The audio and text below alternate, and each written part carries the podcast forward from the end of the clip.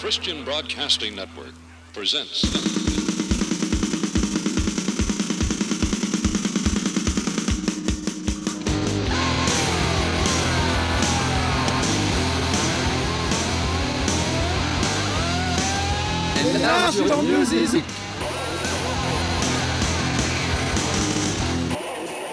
Bonsoir à toutes, bonsoir à tous, c'est un large musique numéro 246.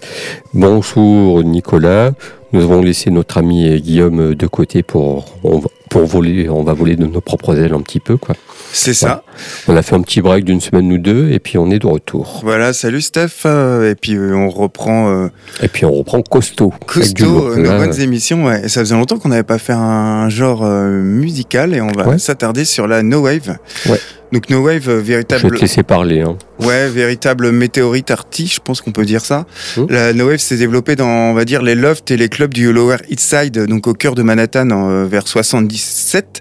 Et en fait, malgré une existence très courte, on va Ouais, dire deux, trois ans peut-être quoi. 5-6 ans. Ouais. Bon, enfin, après, c'est, on chipote, mais euh, Ouais.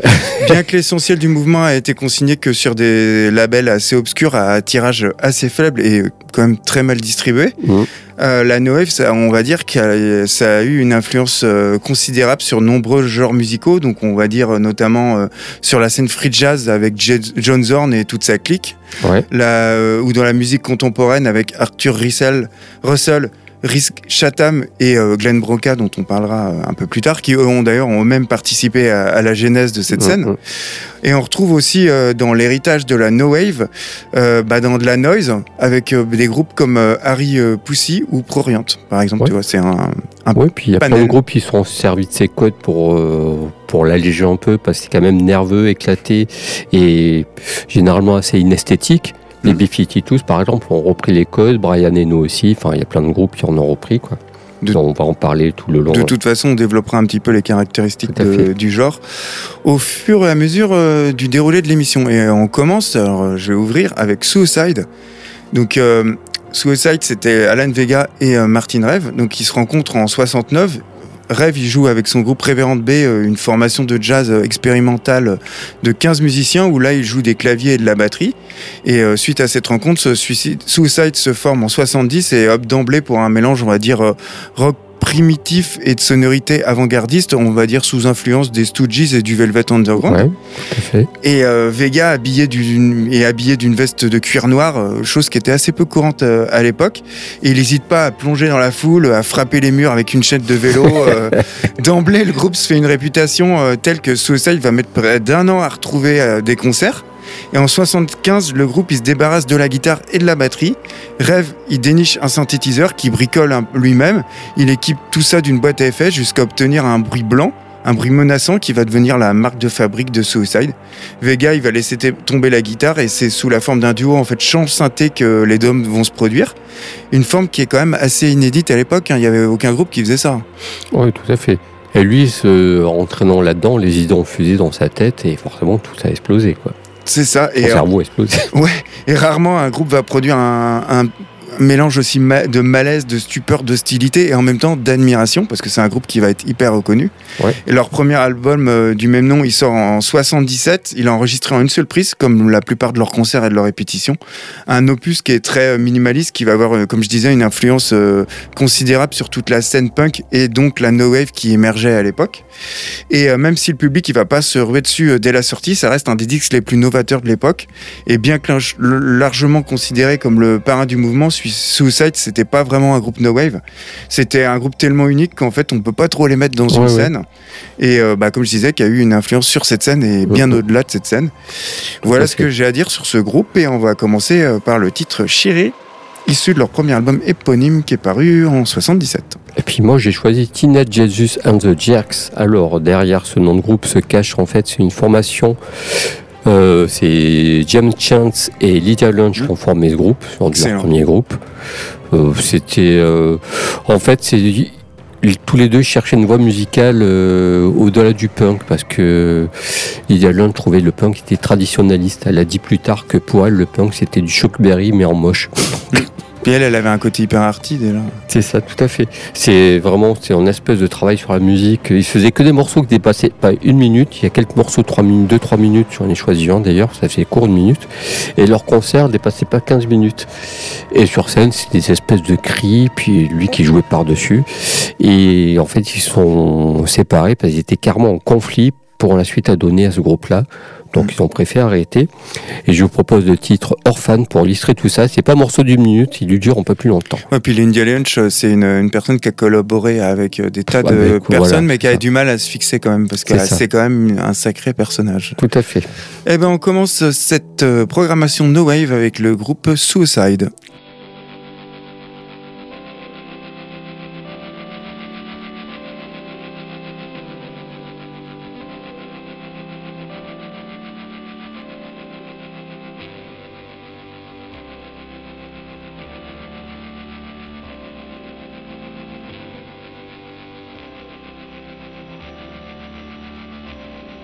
Suri, suri.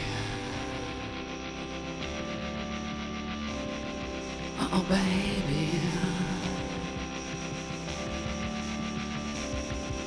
Oh, baby.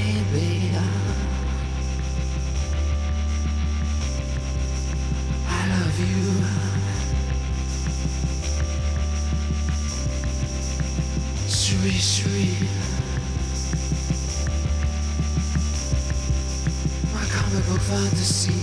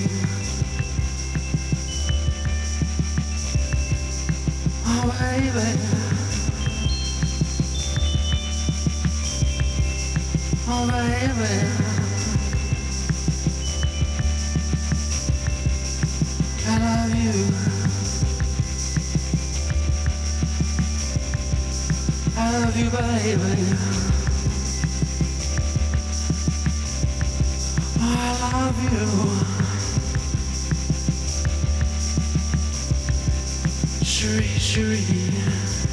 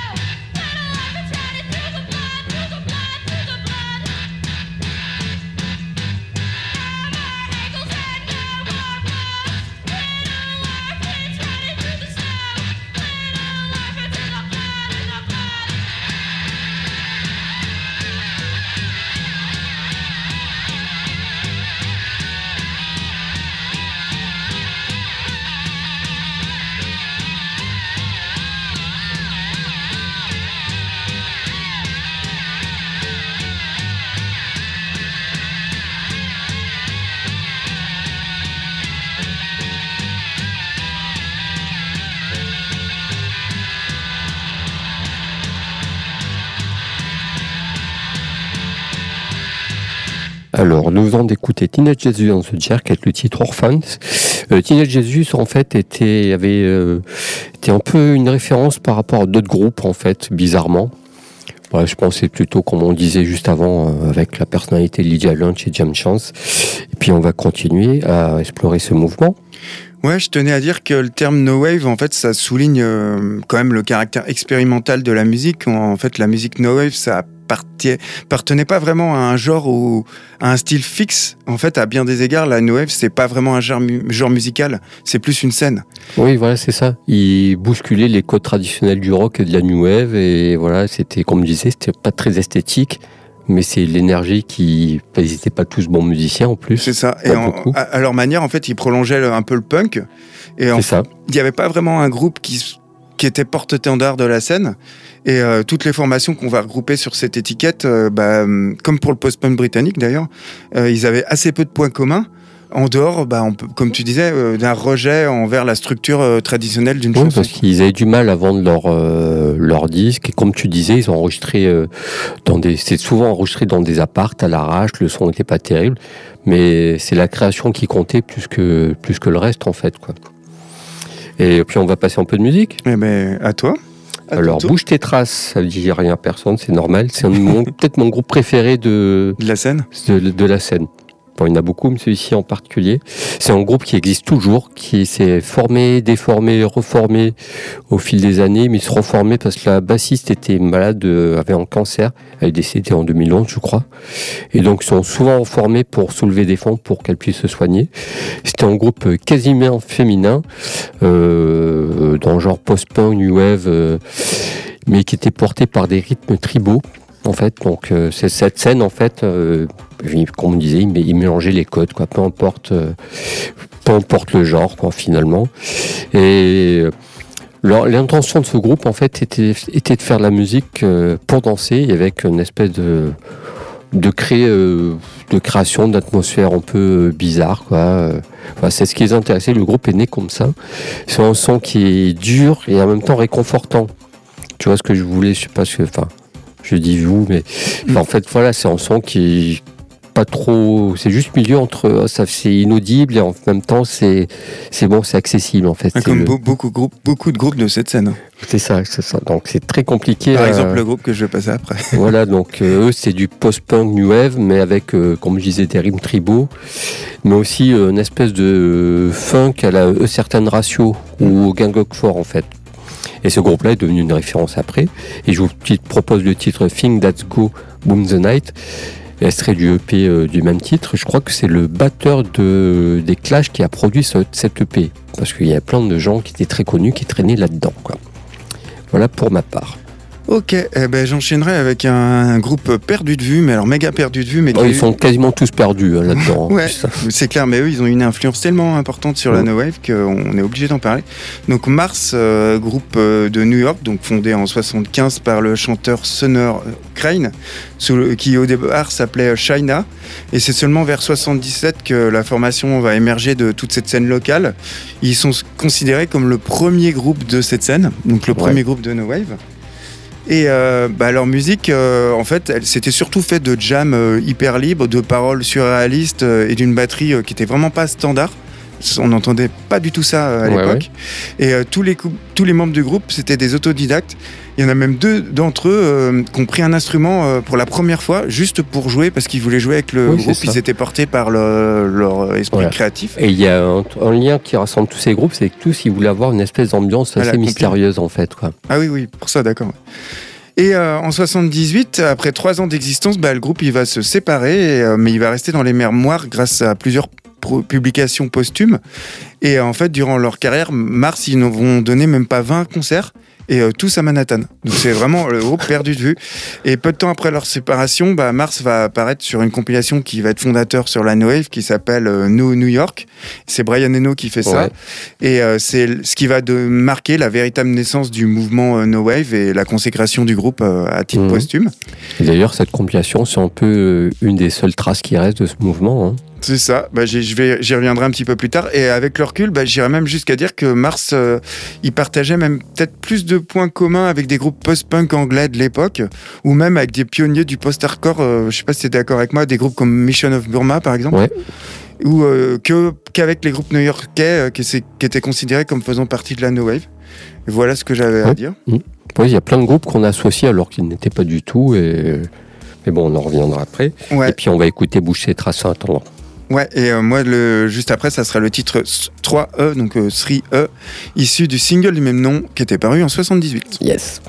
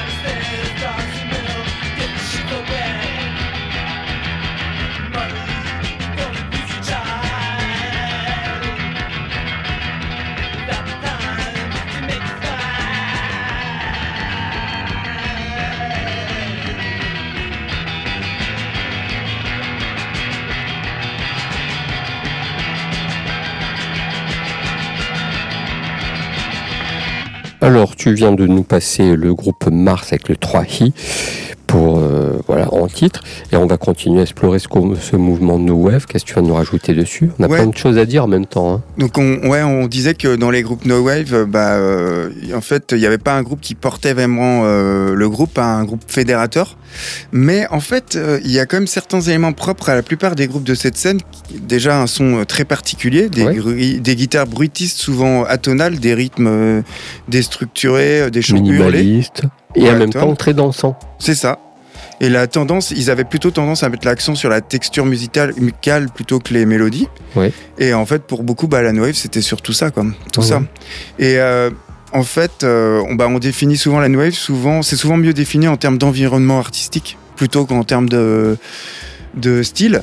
Et euh, les musiciens, bah, ils s'inspiraient euh, vraiment de l'art et de la performance. euh, et comme tu disais, de la performance à la fois théâtrale, mais en même temps à la fois minimaliste. Oui, et puis il y avait plein d'artistes, de peintres, de poètes qui traînaient là-dedans, qui se nourrissaient aussi de ce qu'ils voyaient. Plein de cinéastes aussi. Je sais pas si tu as parlé un peu du cinéma dedans. Il y a quand même des traces de cinéma. C'est Claude Chabrol, par exemple, a parlé de la Wave alors que on n'imagine pas une seconde. En ah fait, oui, tu quoi. me l'apprends. hein. Je savais pas ça. On n'imagine pas une seconde parce que Claude Chabrol a fait des, des- des- des films américains au départ. Parce que je savais pas non plus. Et euh, il s'est nourri de ce qui va, tout ce qu'il y a eu. Il y a Basquiat qui a traîné là-dedans. euh, il y a plein de choses en fait qui sont passées au-delà de la musique. Ouais, c'est vraiment puis- un courant artistique. en fait. Oui, c'est ça. Et puis il n'y avait pas que des ceux qui traînent là-bas n'étaient pas des ignares en musique en plus. C'est sûr. Voilà. Qu'est-ce que tu nous proposes en musique Alors, je vais d'ailleurs parler d'une musicienne française sous-estimée, voire carrément oubliée, qui a eu son importance dans l'histoire de la No Wave, à savoir euh, Lizzie Merci, Mercier Desclous, Donc euh, Lizzie Mercier Desclous, hein, je crois que c'est comme ça qu'on qu'on dit. Oui, c'est ça. De son vrai nom, euh, Martine Elisabeth Mercier, euh, elle a passé son adolescence à Paris euh, dans les, les années 70 et elle habite en face euh, une boutique de rock underground qui est gérée par Michel Esteban. Et euh, bah, celui-ci, il va s'entacher de cette nana un peu fric, un peu barrée là. Et en 76, ils fondent le fanzine Rock News. Et ça va être le premier euh, fanzine en France à parler des Ramones, de Blondie et des Talking Heads, toute cette scène new-yorkaise qui naissait à l'époque. Et puis bah, le couple, ils en ont marre de Paris, c'est trop petit pour eux. Ils partent à New York, ils s'installent là-bas, ils enchaînent les concerts, ils traînent dans la scène. Euh, Lizzie euh, va se, lier d'amitié avec Patti Smith, elle va se, se séparer de euh, Michel Esteban pour se mettre en couple avec Richard L. Et puis voilà, Esteban crée euh, avec Michel Zilka le label Z Record, ZE Record, et ils vont sortir de tas de groupes euh, phares de la No Wave euh, comme Suicide, euh, Lydia Lynch et James Chance. Et euh, Lizzie avait enregistré son premier EP sous le nom de Rosaille Yemen, t'en avais passé Ouais. il y a quelques temps en perdu de vue, je crois. Oui, oui, oui, ça a été un groupe euh, météorite en fait, hein, C'est qui a ça. existé euh, très peu. Exactement. Et puis, euh, euh. Puis en 79, elle sort euh, Press Color, toujours chez Z Records. Cette fois-ci, c'est euh, sous le nom de Lizzie Mercier Desclous. C'est un album qui est avant-gardiste, qui est devenu culte. De la, on va dire, alors c'est difficile à dire, mais on- pour mettre des mots dessus, on va dire de la disco mutante avec des vocalistes à moitié reggae. Ouais, ouais. Euh, qui tend parfois même vers euh, Lalo Schifrin. Euh, un album unique qui est classé euh, dans plusieurs listes comme l'un des meilleurs albums français de, de Ouais, tous les temps qui va devenir une référence de la No Wave. Et euh, en fait, en voyant tous les ravages du sida et de l'héroïne sur cette scène, euh, Lizzie Mercier des clous, elle se dit j'en ai, marre, je me barre de New York. Et elle va rejoindre, euh, elle va aux Bahamas. Et là, euh, parce qu'en fait, The Record, ils viennent de conclure un deal avec Island Record. Et là, elle va devenir une pionnière de tout ce qui est world beat. Donc c'est vraiment une nana euh, Ouais, incroyable. Et après, au fil de sa carrière, elle a fait d'autres choses où elle s'est mise à chanter en français. mais Ça, c'est une autre Et histoire. toujours quoi. de qualité, c'est Oui, ça, qui est, c'est ça. qui est dingue. Et elle va mourir en 2004 après une carrière musicale riche, diversifiée et pourtant quand même ultra méconnue. Donc, c'est ça. Voilà ce que j'avais à dire sur cette euh, sur personnage euh, important. Et on va écouter le titre Fire, issu de son premier album Press Color, sorti en 79. Après le duo, je reviendrai, je parlerai un petit peu du cinéma. Vas-y. Enfin, j'ai pas été clair. Et là, euh, pour le moment, dans le côté, pour ma part, Hip, c'est avec un Y, je sais pas trop comment ça se prononce, avec notre anglais, voilà. C'est un trio féminin composé d'une photographe, d'une plasticienne et d'une musicienne qui ont un son unique parce qu'avec, en fait, elles avaient euh, un clavier euh, Casio euh, euh, bon marché, une basse, et tout le reste était des jouets. Une batterie Mickey, une batterie Mickey Mouse, il y avait un ukulélé euh, à l'arrache, un piano diamant qui branchait sur des amplis, donc c'est ça donnait cette espèce de son très étrange. Euh, voilà pour ce que je peux dire. Ils sont, on les a souvent comparés au, au groupe Raincoat qui est associé à la scène Mm. Riot Girl. Ouais. Que c'était pas, c'était un peu du Riot Girl avant l'heure, mais se revendique pas. Ouais, c'était des pionniers, pionnières. Mais Mm. se revendiquait pas Riot, Girl. Elle était féministe, mais pas, pas Riot Girl. Et je vous propose le titre qu'on va écouter comme titre. Euh, le titre Barbara Song, ça me paraît pas mal pour illustrer tout ça. Euh, elles ont sorti, combien elles ont sorti de disques? Ben, elles ont sorti que de EP en 82, fini comme la plupart des groupes. quoi. Ouais.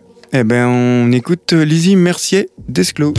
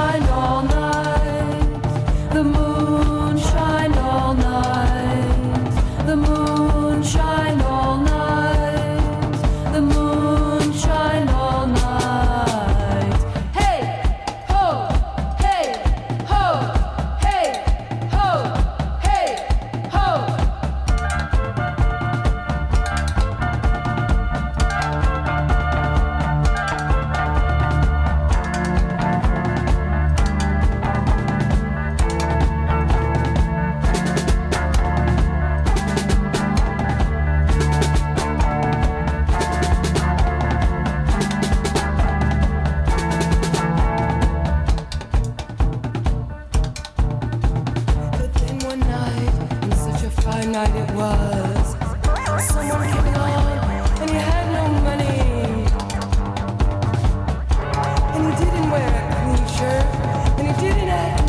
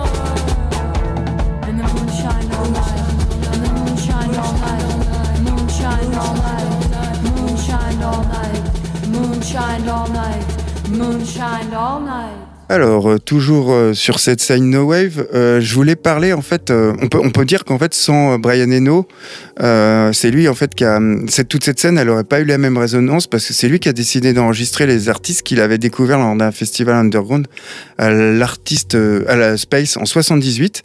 Mhm. Et en fait, il, ça l'a carrément déconcerté. Donc, du coup, il va les enregistrer lors des séances de mastering du deuxième album des Talking Heads. Et sa compilation, elle va s'appeler No New York. Elle sort en 78 avec des titres de DNA, James Chance, Teenage Jesus and the Jerk. Et euh, ça va donner un véritable coup de projecteur à toute cette scène et à tous ces groupes éphémères mais tellement importants. Et donc, je disais tout à l'heure, cette scène musicale a donné naissance à une scène cinématographique, euh, Do It Yourself. C'est un peu la mère de l'industrie du cinéma américain, qui était influencée par la Nouvelle Vague. La Nouvelle Vague, c'est Claude Chabrol qui avait balancé ce nom-là, Nouvelle Vague. Et parce que Claude Chabrol a fait des films aux États-Unis, voilà, c'était un peu une parenthèse. Et on va continuer avec la musique. Ouais, à toi. Je vous propose Liquide Liquide. Liquide Liquide, groupe culte. Euh, c'est en fait euh, Liquide Liquide.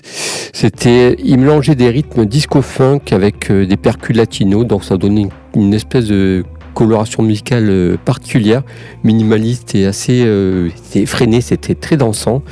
Et pour la petite histoire, le titre vais passer Caverne en fait euh, a eu lieu en procès avec Grandmaster Flash qui les a, Mm. par exemple, été euh, dupliqués, ils ont été samplés des tas de fois. Et Grandmaster Flash et un autre groupe de rap, en fait, les ont samplés sans donner autorisation. Ça a donné une espèce de bagarre euh, autour de ça. Des, des deux labels respectifs qui, d'ailleurs, ont fait faillite euh, tous les deux. Et on est un peu pris par le Suite à temps. ça Ouais. D'accord. Suite à ça, les deux labels ont fait faillite. Et puis, je vous propose le titre Caverne, extrait du EP Optimo. Puis enregistrer tout ça, c'est pareil plus, plus simple. Le groupe existe toujours. Je les ai vus à Primavera il y a quelques années. C'est c'est explosif. Ouais, c'est un groupe culte. Ouais. Et moi, je vais parler de Swell Maps, un groupe anglais de Birmingham, pour une fois, on part de New York, qui est actif de 72 à 80, euh, qui faisait pas partie de la scène No Wave de New York, mais qui semblait important de glisser euh, dans cette playlist, car je trouve qu'en fait, ils ont un son caractéristique et un son proche des groupes de cette scène, notamment d'un groupe comme Perubu, un groupe à la frontière de la No Wave et du post-punk euh, de scène qui, mine de rien, était étroitement liés, euh, du moins au début.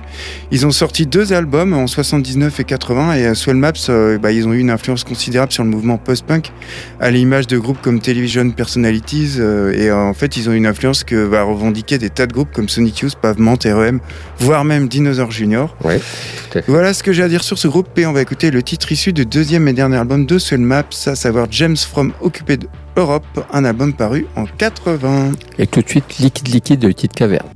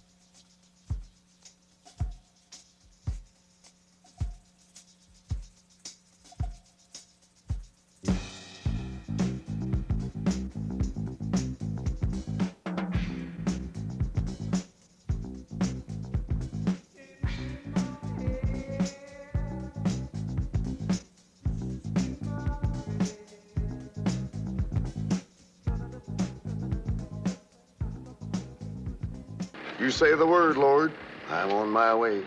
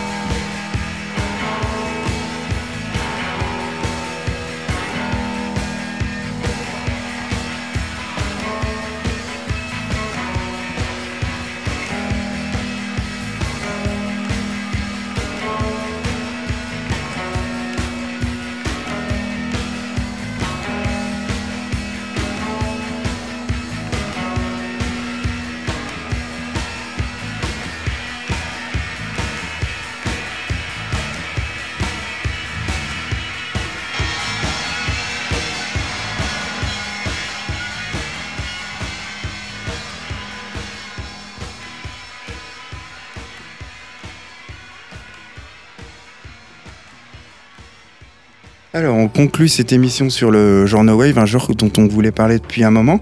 Et en fait, pour finir, pour résumer un peu le mouvement et la vie artistique de New York à l'époque, j'avais deux citations pour terminer. Donc, d'abord celle de Brian Eno, euh, qui disait euh, Je savais que les groupes que j'avais produits sur la No Wave, euh, ils allaient se séparer dans la foulée de l'enregistrement euh, de la compile.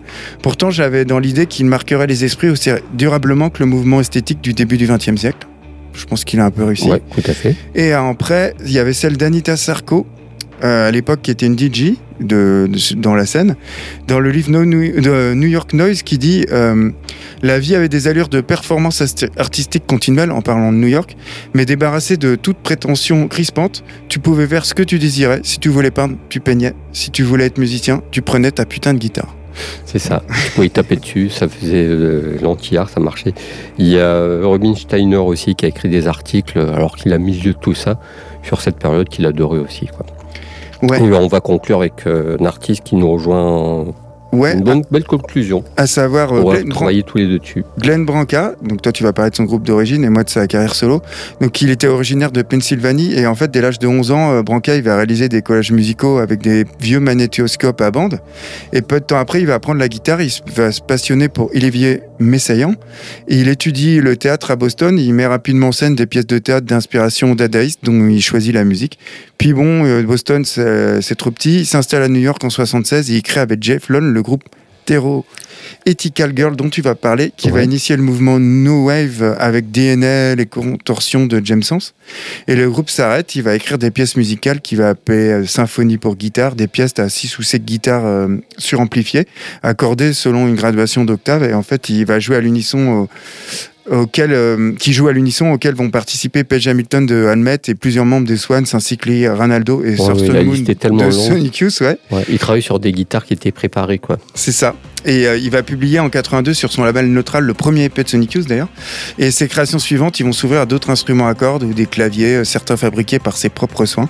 Et le tout titre que j'ai choisi de diffuser, c'est Lesson Number 2, qui est issu de l'album The Ascension, qui est paru en 81.